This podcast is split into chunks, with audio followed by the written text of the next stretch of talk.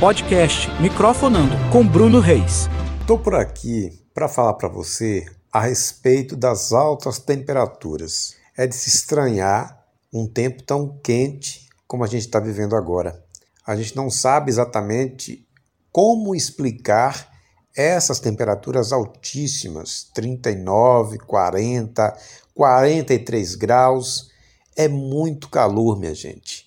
É praticamente insuportável se andar pelas ruas, por exemplo, no horário das nove da manhã. Oito e meia da manhã, o sol já está escaldante em vários lugares do Brasil, em várias cidades, várias capitais.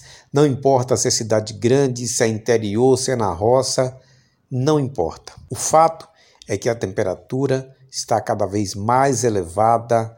Até parece uma piada que um amigo meu fez outro dia, disse que o sol estava querendo descer para a terra. Então é preciso que a gente tome cuidado, cuidado com insolação, cuidado ao ir à praia, use protetor solar até para sair para comprar um pão na padaria. E cuidado também você que mora em áreas que está chovendo demasiadamente. Chuvas torrenciais, chuva de granizo, ventania, vento a 100 km por hora. Está uma desordem o tempo a temperatura está desordenada. Parece até que a natureza está revoltada. E os maremotos?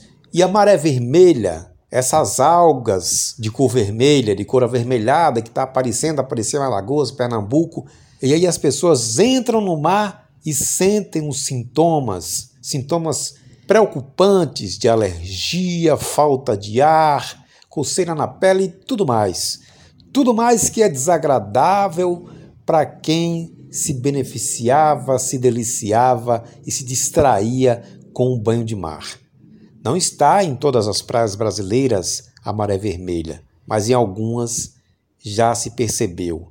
E o que é que os especialistas falam sobre isso? Falam que é causada essa maré vermelha pelas altas temperaturas. O que fazer?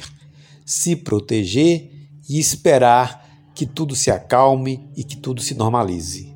Deus queira que isso aconteça. Podcast Microfonando com Bruno Reis.